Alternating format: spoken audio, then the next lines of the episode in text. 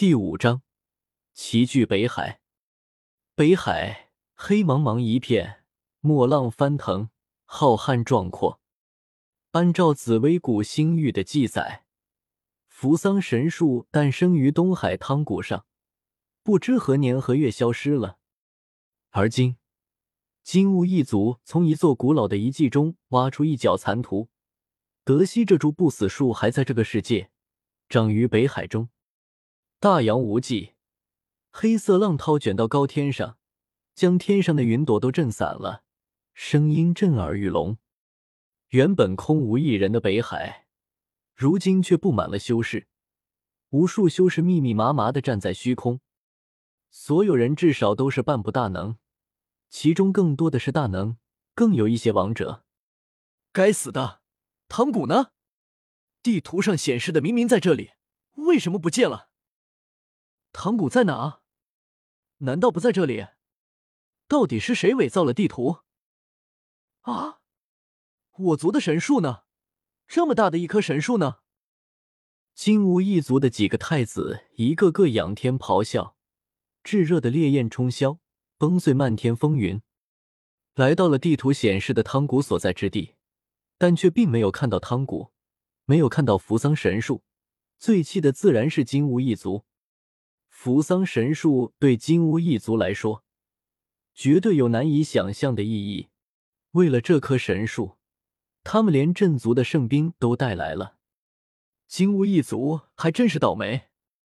一位大能小声开口：“可不是吗？这几十年来，金乌一族为了得到太阳圣皇的太阳真经，对太阳神教干了不知道多少天怒人怨之事。结果四年前，圣皇显化。”地兵现世，原本没落的太阳神教一跃成为我们紫薇最强的大教。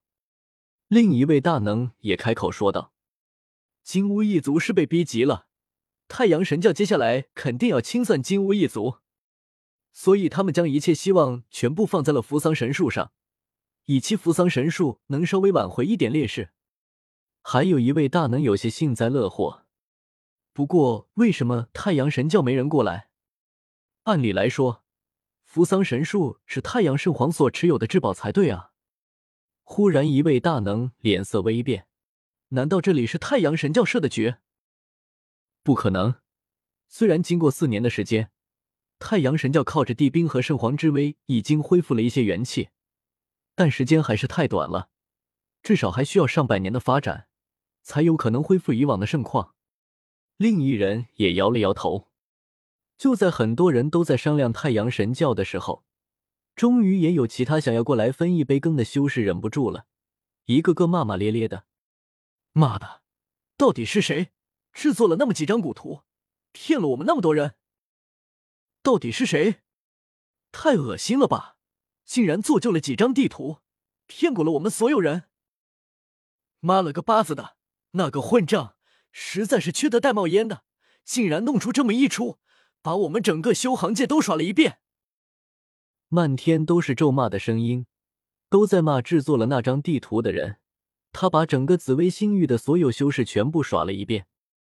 当然，混迹在人群中的叶凡等人没有骂，因为他们知道这里是正确的地点，扶桑神树也确实在这里。唯一不同的就是，汤谷、扶桑神树都和周通一起沉入了北海的海眼之中。看来北海的海眼还没有打开，小霸王还是出不来，也不知道小霸王会不会一直被困在里面。小霸王在北斗做了太多的案子，该不会是太阳圣皇看他不顺眼吧？庞博小声给叶凡传音。之前刚来到这里的时候，他们还不知道北海海眼是什么，但是在紫薇星域晃荡了四年，他们早就清楚了。北海海眼就是古之大帝惩罚犯人的监狱，从来没有人能越狱的一座绝望之狱。按这个思路这么一想，很可能那不是太阳圣皇的考验，就是太阳圣皇想镇压他来着。怎么可能？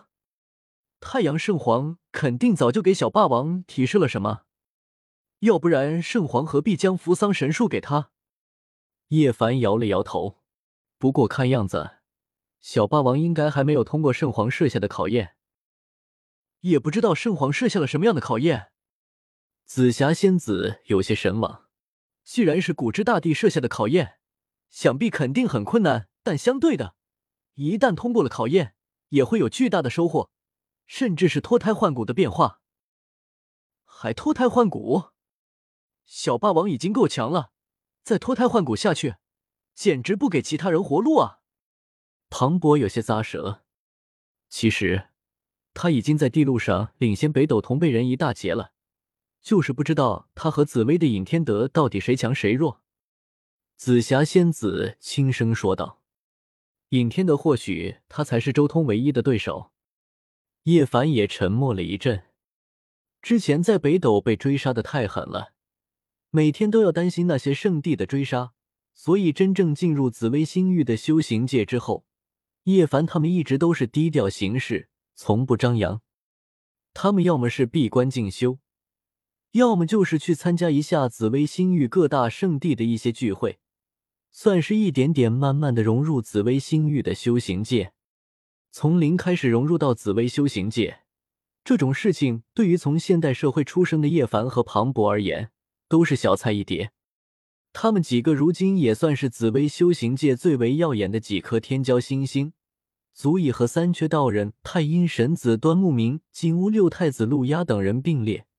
甚至超越他们的绝世天才，很多教派也都很看重他们几个。那些圣地的天才也大多愿意和他们交流。如今的叶凡和原著来到这里的叶凡截然不同。现在的他在紫薇星域可是如鱼得水，走到哪里都是各大教派的座上宾，甚至前往许多教派做客的时候，那些教主都会亲自出来相迎。所以叶凡他们知道了紫薇修行界的很多事情，其中最重要的便是那八景宫和尹天德。两千多年前，一个骑牛的老道士曾踏星空而来，在紫薇星域开辟了玄都洞，筑成八景宫，紫气浩荡三万里，这里成为了一处神土。没有人知晓那个名为老子的人有多么强大，最终不知所终。空留一处秘境，许多人都曾寻找过八景宫的传承，但都无功而返。最终，曾于十年前大败各方教主的一代年轻翘楚尹天德，承载天地大气运路经而过时，入主了八景宫。如今十年过去了，人们早已不知晓这位如神话传说中的大帝一样崛起的青年到底多么强大了。要我说。如果不动用圣兵的话，小霸王未必是尹天德的对手。”庞博沉声说道。“尹天德闭关十年，多半在为斩道做准备。尹天德一旦斩道，境界就要比小霸王高几个层次。同是八境，公平一战的话，小霸王只要没斩到，就不可能是尹天德的对手。”一旁的叶凡和紫霞仙子也点了点头。庞博分析的不错。尹天德出关之后，定然是无敌了。海面上，无数修士依旧在骂骂咧咧，但就在这时候，哗啦，那漆黑色的大海骤然裂开了一道缝隙，吸引了所有人的注意力。